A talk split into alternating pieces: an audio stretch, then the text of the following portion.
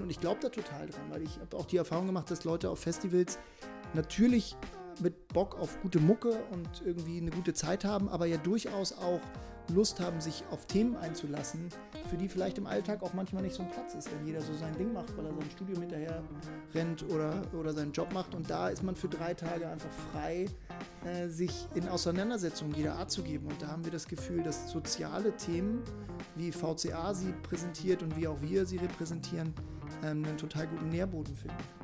Hallo und herzlich willkommen zur neunten Episode des Jetzt und Immer Insights Podcast.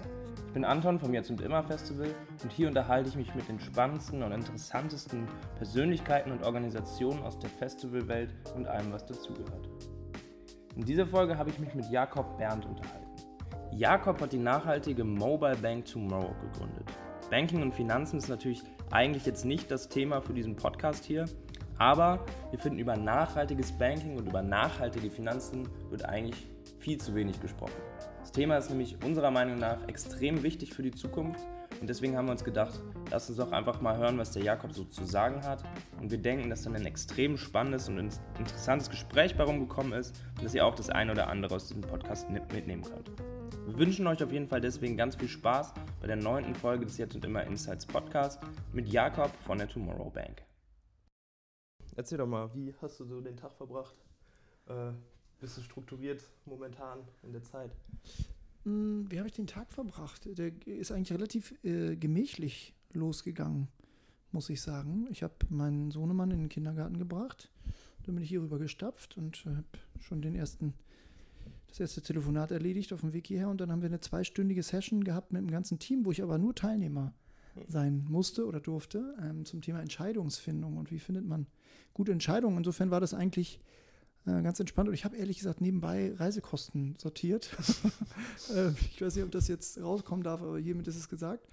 Reisekosten aus der Vor-Corona-Zeit natürlich. Und ansonsten ähm, habe ich gerade äh, schnell, aber lecker Mittag gegessen und freue mich jetzt auf das Gespräch mit dir. Cool.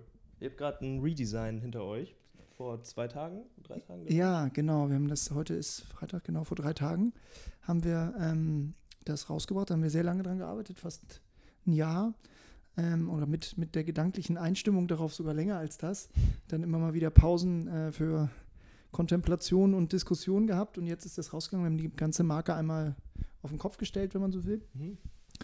Das war viel Arbeit und auch mit viel ähm, gespannter Vorfreude verbunden, aber jetzt ist es raus und äh, ich bin sehr froh drum. Cool. Ähm, steckt da noch mehr hinter? Also ist es erstmal nur der Look, das Look und Feel, was sich verändert hat, oder war das so ein Bruch für noch ein paar andere Sachen, die da kommen oder kommen könnten? Nee, das ich. Also einerseits ja, andererseits nein. Jetzt das Rebranding selbst ähm, war jetzt erstmal nur die Oberfläche, wenn man so will, die Oberfläche von sehr vielen Dingen. ähm, also allen Kommunikationsplattformen, äh, Plattformen, Kontaktpunkten, die wir so haben, komplett neue Website, die App auch neu und so weiter. Also viel Oberfläche. Aber es ist auch der Vorgriff auf, auf auch äh, inhaltliche oder substanzielle Veränderungen, die kommen sollen. Also mhm. das war jetzt eher so der Beweggrund, warum fassen wir überhaupt die Hülle nochmal an, weil sich das Innen auch ganz doll weiterentwickeln wird, weil wir eben heute jetzt erstmal nur in Anführungszeichen ein nachhaltiges Konto sind, aber perspektivisch eben darüber hinaus deutlich mehr noch rund um nachhaltige Finanzen und eine nachhaltige Lebensweise anbieten wollen. Und wir hatten das Gefühl, dafür muss auch die Gestalt eine andere sein, damit man dieses Versprechen dann irgendwann auch glaubwürdig abgeben kann. Okay, cool. Und ähm, nachhaltige Banken oder nachhaltiges Banking äh, ist ja wahrscheinlich äh, irgendwie, oder ist, ist was relativ Neues. Also ich glaube, es gibt ein paar, paar alte äh, eingesessene Banken, die das auch schon lange pflegen, dass sie ihre Einlagen nur in was Nachhaltiges investieren. Aber vielleicht kannst du mal ganz kurz in a Rap für die Leute, die das noch nicht kennen, beschreiben, was macht ihr überhaupt genau? Ja, das kann ich gerne tun und das sind wahrscheinlich gar nicht so wenige, sondern nach unserer Erfahrung sind das die allermeisten, die sich mit dem Thema nachhaltigen Banking noch nicht auseinandergesetzt haben, während man zu Hause vielleicht schon längst irgendwie Bio Gemüse verzehrt oder grünen Strom verbraucht oder so, ist das Thema Finanzen dann noch so ein bisschen erklärungsbedürftig.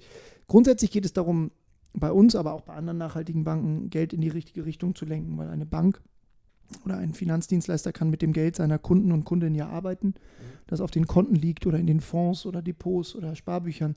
Eine Bank darf das verleihen, darf das selber investieren, darf das Geld quasi arbeiten lassen und die Frage ist immer, woran das Geld dann arbeitet. Und nachhaltige Banken wie wir ähm, nutzen das Geld eben und versuchen damit positiven Wandel, also sozial, ökologisch nachhaltige Branchen, Institutionen, äh, Unternehmen zu finanzieren. Darum geht es, das Geld dorthin zu lenken und es äh, eben auch dort rauszuholen, wo es bei vielen konventionellen Banken noch drin steckt. Also eben in ganz vielen gestrigen Branchen, Massentierhaltung, Rüstung, Kohlekraft, all das äh, wird heute noch finanziert von den, von den vielen, vielen großen konventionellen Banken da draußen. Und es geht eben darum, äh, um sogenanntes Divestment, um das Geld da rauszuholen und es dann dorthin zu lenken, wo, wo Gutes damit passieren kann. Und das, das machen wir, wie ein, die, die vier anderen, die es in Deutschland noch gibt, auch. Und, ähm, aber ich habe so das Gefühl, ihr sticht da schon ein Stückchen raus, weil ihr das Ganze irgendwie frischer oder äh, auf jeden Fall benutzerfreundlicher macht als jetzt, ich weiß nicht, ob man die Konkurrenten einmal, oder nicht Konkurrenten, sondern die anderen Banken, die das machen, kurz aufzählen kann. Ich kannte jetzt zum Beispiel die GLS Bank, die ist, glaube ich, so die größte in dem Bereich. Äh, was gibt es da noch? Es gibt noch die Triodos Bank und die Ethikbank und die Umweltbank. Das ist eigentlich immer so der Vierklang, mhm. ähm, die genannt werden. Es gibt auch noch einige kirchliche Banken, ähm, die ich jetzt nicht alle äh, aufzuzählen in der Lage wäre, die auch gewisse Kodexe sich gegeben haben, ähm, die dann sehr kirchlich geprägt sind. Ähm, aber ähm, in Summe ist es ein sehr, sehr kleiner Markt noch, muss man sagen. Ähm, also in Deutschland gibt es alleine 100 Millionen Girokonten und davon ist nicht mal ein halbes Prozent bei einer dieser genannten mhm. nachhaltigen Akteure. Und insofern sehen wir da sehr viel Nachholbedarf noch. Wir haben ganz, ganz großen Respekt vor der Pionierarbeit äh, der genannten anderen Akteure, die das Thema quasi zumindest im deutschen Kontext erfunden haben. Aber wir sehen schon auch, dass ähm, da noch viel Luft nach oben ist und dass es dafür vielleicht auch eine andere Form der Darreichung braucht, kommunikativ, technologisch, von der ganzen Herangehensweise, vom Sprech, wie man das Thema letztlich auch verpackt. Ähm, das hat ganz viel mit Niedrigschwelligkeit zu tun. Das ist so ein Begriff, der uns ganz wichtig ist. Also wie können wir dieses Thema einfach noch viel mehr Menschen zugänglich machen? Weil wenn du 100 Leute auf der Straße fragst, möchtest du lieber, dass dein Geld irgendwie einen Ökobauernhof oder äh, eine Massentierhaltung finanzieren, ist die Antwort relativ klar. Mhm. Ähm, und dann muss man sich halt fragen, woran liegt das, dass so wenig Leute sich dessen bewusst waren bisher oder, oder sich selber aufgemacht haben, über ihr Geld zu verfügen. Und da wollen wir eben ran, zu sagen, dass das muss irgendwie einfacher und äh, weniger komplex dargereicht werden. Wenn du jetzt so an das alte schwere Banking denkst, was, hast du drei Sachen, die du aufzählen könntest, die äh, du richtig uncool findest, beziehungsweise die deiner Meinung nach gar nicht gehen? Ja, das kann ich, glaube ich, ganz gut beantworten. Wir sehen eigentlich drei zentrale Schwierigkeiten so, wenn man das, das böse alte Banking nimmt. Das eine ist tatsächlich dieser Fußabdruck, die Frage, wo wirkt das Geld? Mhm. Ähm, das ist bei denen einfach jeden Scheiß finanziert.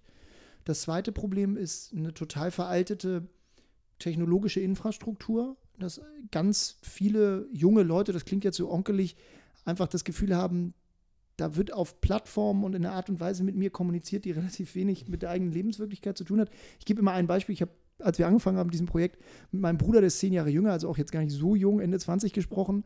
Mal so, wann warst du das letzte Mal bei deiner Bank? Und er hat gesagt, Digi, ich war noch nie bei meiner Bank. So, was soll ich bei meiner Bank? Und das ist natürlich jetzt nur eine Person, aber es beschreibt ganz gut, äh, wie viel Banken mit den Menschen zu tun haben. Und das dritte, äh, das dritte Problem, was wir sehen, ist Transparenz oder ein Mangel dieser Transparenz, dass die Leute einfach überhaupt nicht verstehen, wie Banken, wie Banking funktioniert. Das ist eine totale Blackbox. Keiner weiß, wie wird da eigentlich Geld verdient, wie wird da Wert geschöpft. Mhm. Und das äh, muss man eben anders machen. Man muss die Leute einfach mitnehmen und das viel klarer äh, machen, was hier eigentlich passiert. Mhm. Ähm, du also du hast gerade erzählt, vor, als ihr damit angefangen habt, äh, kannst du vielleicht kurz sagen, kommst ja nicht äh, aus dem Bankwesen, sondern ähm, du hast äh, relativ früh, glaube ich, was gegründet, was auch die meisten Leute wahrscheinlich schon kennen, äh, Lemonade. Ähm, und dann dich wahrscheinlich super, äh, na, nicht naiv, aber super ohne den Hintergrund im Bankwesen zu haben, da reingestürzt. Ähm, meinst du, das ist ein Vorteil oder ist es für dich eher eine große Schwierigkeit gewesen? Wahrscheinlich wird es beides gewesen sein irgendwie, aber ähm, so, ihr geht da ja schon anders ran als irgendwie die anderen 98 Prozent der Banken, von denen du gerade gesprochen hast. Das stimmt. Ich glaube, hätte ich dieses Projekt alleine gegründet, dann wäre es wahrscheinlich ein viel gewichtigerer Nachteil gewesen, weil hier eben auch ganz viel passieren muss ähm, und beachtet werden muss, was ähm, nicht mein Kompetenzfeld ist, äh, weder damals war zum Start noch heute ist. Ich habe zum Glück zwei ganz großartige Partner von Tag 1 an an der Seite gehabt, Inas und Michael, die tatsächlich auch schon erste gedankliche Meter gemacht hatten, bevor ich überhaupt gesagt habe, ich möchte mich da äh, mit einbringen. Und mittlerweile sind wir ein Team von fast 50 Leuten. Das heißt, hier ist sehr viel Kompetenz, äh, sehr, sehr viel Kompetenz, die über meine hinausgeht. Ich glaube grundsätzlich, dieses ganz neu auf dieses Thema gucken und auch aus der Brille des, des Naiven, der Naiven drauf zu schauen, ist sicherlich auch von Vorteil, weil wir eben uns nicht in diesem in den, in den starren Bahnen dieses Systems bewegen, auch äh, sprachlich nicht, äh, sozusagen auch mhm. kommunikativ nicht. Wir sind, glaube ich, eher in der Lage, die, die, die Perspektive eines Normalsterblichen auf diese Dinge anzugehen und vielleicht auch die, das sozusagen so antiz zu antizipieren, wie, wie Leute Banking betrachten. Und ähm, entsprechend äh, bin ich total froh. Es war jetzt eine steile Lernkurve und ich bin auch froh, dass ich mittlerweile ein bisschen mehr verstehe von dieser Branche. Das ist dann doch auch vonnöten. Mhm. Ähm, aber unterm Strich, glaube ich, tut es dem ganz gut, dass jetzt nicht nur wir, es gibt ja auch noch ein paar andere Leute, die ähm, in den letzten Jahren so diesen Markt betreten haben, da mitmischen, die nicht schon immer da waren. Mhm. Cool. Ähm, jetzt bin ich, komme ja eigentlich von einem Festival, also ähm, daher kommt ja dieser Podcast überhaupt. Gehst du auf Festivals oder bist du viel auf Festivals gegangen vor der Family? Ja, ich bin sehr viel auf Festivals gewesen, äh, nicht zuletzt in, in, Verbindung mit meinem vorherigen Projekt mit Lemonade und Charity haben wir quasi die deutsche Festivallandschaft rauf und runter bereist. Ich bin ähm, ja wahrscheinlich für, für deine Zuhörerinnen re relativ äh, spät auf das Thema gekommen. Tatsächlich ich hatte zwei, drei Festivals gesehen, bevor wir Lemonade gestartet haben. Äh, da war ich aber auch schon Mitte, Ende 20 und dann aber relativ intensiv mhm. viele Jahre mitgenommen und auch so ein paar Lieblingsfestivals im Herzen behalten. Jetzt, die letzten Jahre, ist deutlich weniger geworden. Ich habe drei kleine Kinder. Nun, äh, in diesem Jahr war ja noch nicht so viel mit Festival und ob es noch was wird, sei mal dahingestellt.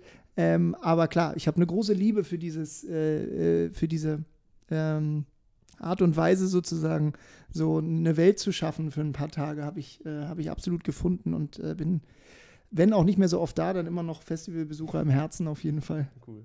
Und man sieht ja jetzt anhand, gut, Viva Con Agua ist natürlich was ganz anderes als, äh, als das äh, Banking-Produkt Tomorrow, aber ähm, man sieht da ja super, es funktioniert eigentlich total cool, dort hinzugehen und die Leute dort abzuholen für eine gewisse Art von Aktivismus, was ich jetzt bei euch auch irgendwie so als, also nicht, nicht als Motivation, aber man kann es ja fast als Aktivismus bezeichnen, was ihr macht mit eurem Unternehmen.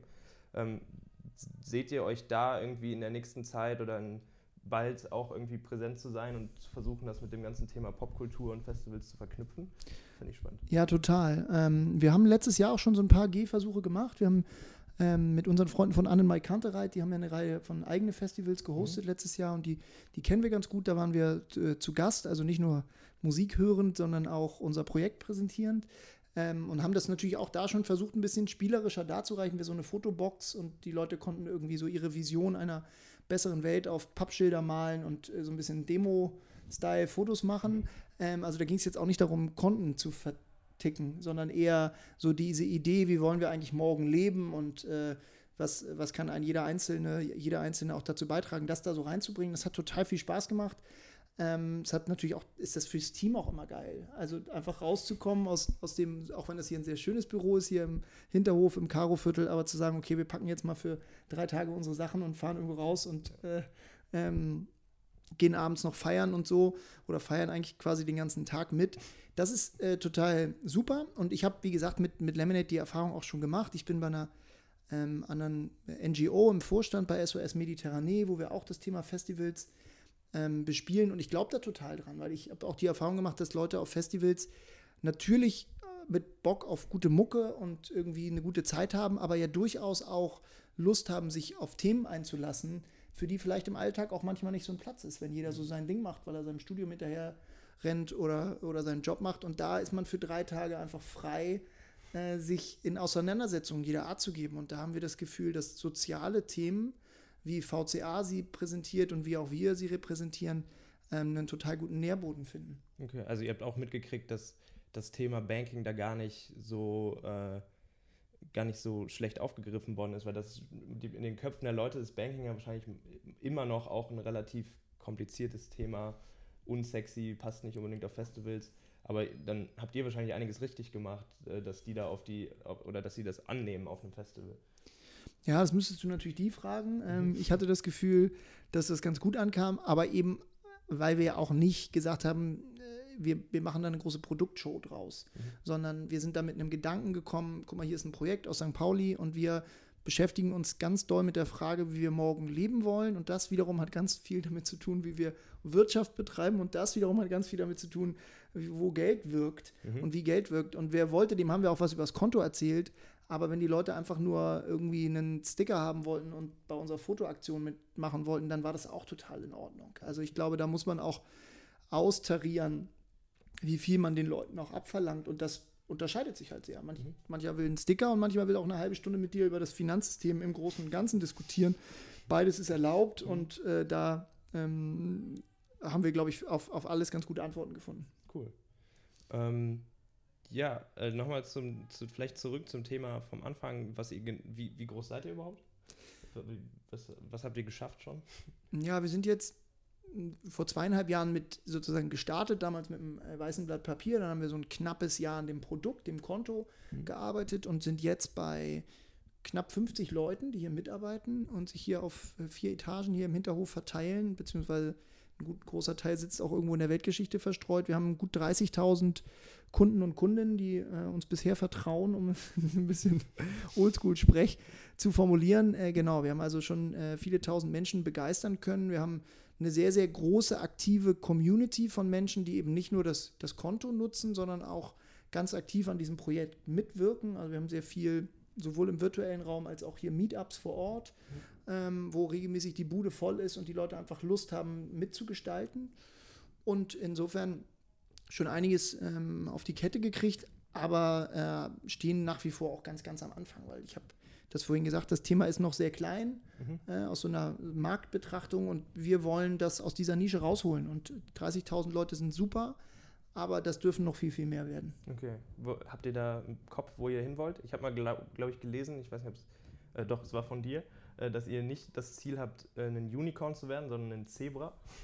Ja. Also Unicorn, vielleicht, äh, das weiß man jetzt ja nicht unbedingt, ist so in der ganzen Start-up- und Unternehmenswelt, äh, steht dafür, ein Milliarden äh, bewertetes Unternehmen zu haben, äh, was in Deutschland gar nicht mal so verbreitet ist. So viele Unternehmen gibt es hier gar nicht.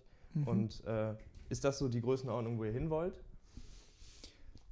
Ähm, ja, jein. Also uns geht es halt nicht darum, wie viel wir am Ende wert sein werden. Du hast recht, das ist so das gängige ähm, Role Model, wenn man so will, oder so der, der Fixstern, wo ganz viele Gründerinnen darauf hinarbeiten oder hingearbeitet haben, vielleicht in der Vergangenheit, dass man so eine Größe von äh, About You oder Zalando oder N26 oder so die, die Parade äh, ähm, Startups äh, anstrebt. Darum geht es uns nicht, so, weil wir auch dieses Projekt nicht gestartet haben, um, ähm, um irgendwie solche Bewertungen zu erreichen oder irgendjemanden, inklusive uns, wahnsinnig reich zu machen, sondern es geht darum, dass wir maximal viel bewegen wollen mit diesem Projekt.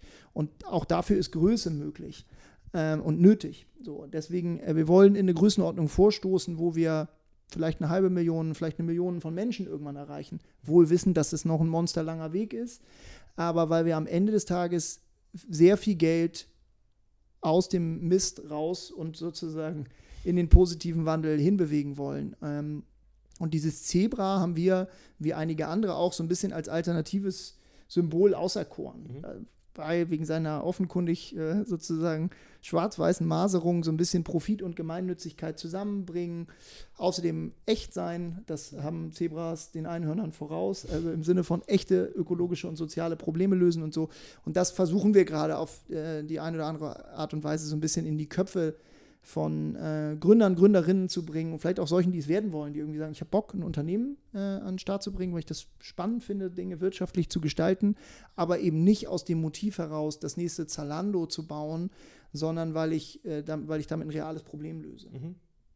Und ähm, wenn man jetzt, also ihr tut, ihr stellt wahrscheinlich anscheinend, oder ihr stellt ja, sorry, sorry ihr stellt ja ähm, alles eigentlich bereit, dass man dass man mit, wenn man bei euch sein Geld hat oder bei euch sein Konto hat, eigentlich in der, in nicht viel falsch machen kann. Also ihr, ihr investiert in gute Sachen.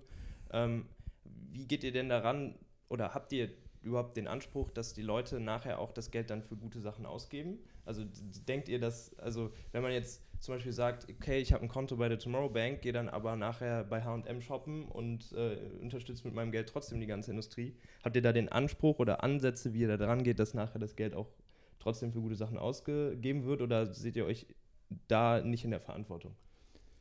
Ja, ist eine super gute Frage. Also ich glaube, wir haben da natürlich eine Meinung zu. Ähm, da, und erstmal natürlich zu aller zuallervorderst, dass das Bewusstsein und die Haltung des Konsums auch ein, ein, sehr mächtiger Hebel ist und letztlich jeder Einkaufszettel auch ein, ein Wahlzettel ist, wie man so schön sagt. Mhm. Ähm, wie sehr man das den Leuten sozusagen natürlich ähm, vorschreibt, das ist, ist, ein sehr, das ist ein sehr schmaler Grad, äh, dass man an der Stelle den Zeigefinger nicht äh, zu doll er, erhebt. Ich glaube, in der Art und Weise, wie wir kommunizieren und wir, ja auch über die Art und Weise sprechen, wie wir glauben, dass Wirtschaft passieren muss und auch über die Verantwortung eines jeden Einzelnen. Da schwingt das, glaube ich, immer mit, dass Banking eine Komponente ist von vielen anderen. Ähm, und andere kann sein, was man isst, was man, äh, was man trägt, wie man reist, wohin man spendet und so weiter. Das heißt, das ist schon äh, immer Teil unserer Botschaft.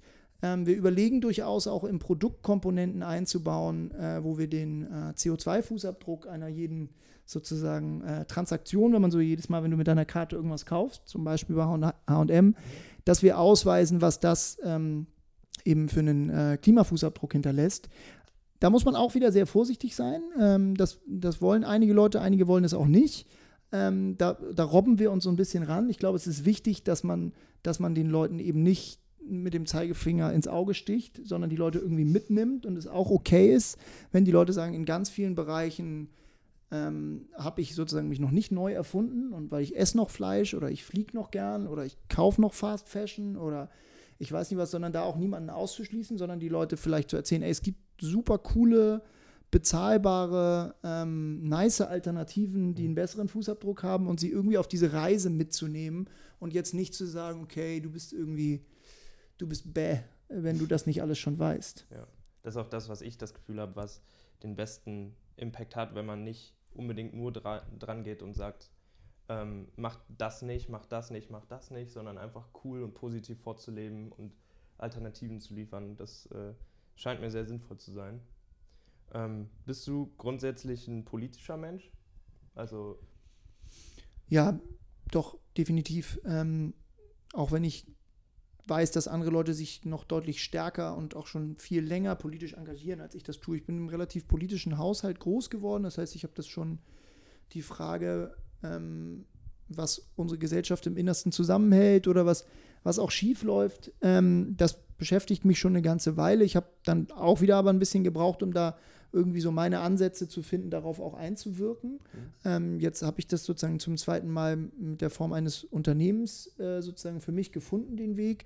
Ich habe das vorhin gesagt, ich bin bei einer NGO, SOS Mediterranee, einer zivilen Seenotrettung, äh, relativ aktiv. Aktiv nicht im Sinne von, ich sitze da mit auf dem Boot, das machen die eigentlichen Profis, sondern wir sind eher im Hinter Hintergrund gucken, dass wir, dass wir Gelder auftreiben und irgendwie Öffentlichkeitsarbeit begehen für dieses Thema was mich persönlich einfach sehr, sehr umtreibt, die Frage äh, von, von Geflüchteten oder überhaupt von Migration und wie, wie wir als globaler Norden da auch mit umgehen ähm, oder ganz konkret, wie wir als Europäer sozusagen damit umgehen, dass vor unserer Haustür die, die Menschen äh, zu ertrinken drohen. Insofern, das beschäftigt mich schon sehr und abseits von dem, was wir hier mit Tomorrow tun, was natürlich auch eine politische ähm, Aktion ist, im weitesten Sinne, gibt es schon auch viele andere Fragen, die, die, die mich umtreiben.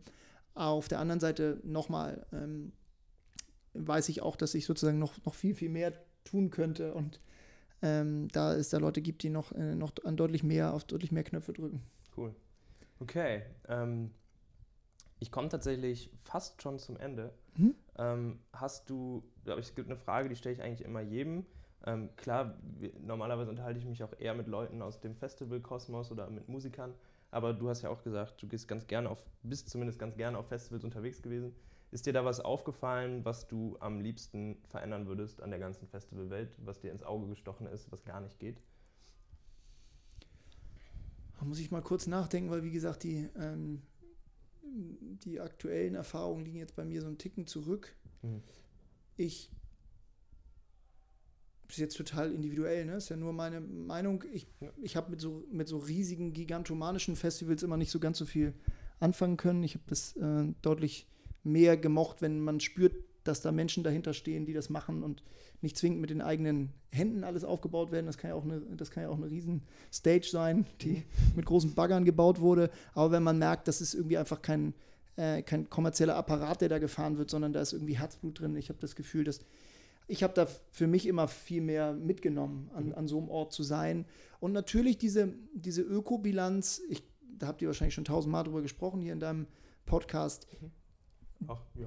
die äh, natürlich manchmal verheerend ist. Die Festivals, wo ich sein durfte in den letzten Jahren, ich war zum Beispiel sehr oft beim Haldern Pop, was ich sehr, sehr gern habe, da ist das schon ja länger schon nicht mehr so, weil die Leute ja. ein anderes Bewusstsein haben und da fährst du am nächsten Morgen am Montag auf dem Acker und das sieht aus, als sozusagen kannst die Kuh gleich wieder raufschicken. Das ist bei vielen anderen Festivals anders und ich weiß aber auch, dass da schon viel in Bewegung ist mhm. und die, die Branche sich an der Stelle auch neu erfindet. Insofern kann ich, glaube ich, den Zeigefinger auch quasi schon wieder runternehmen, weil da viel passiert. Ähm, ich finde das irgendwie immer schön, wenn die Leute ihr, ihr eigenes Ding machen und, äh, und äh, die Sachen so, so individuell und menschgemacht sind wie möglich. Da habe ich immer am meisten Freude dran empfunden. Ja, cool.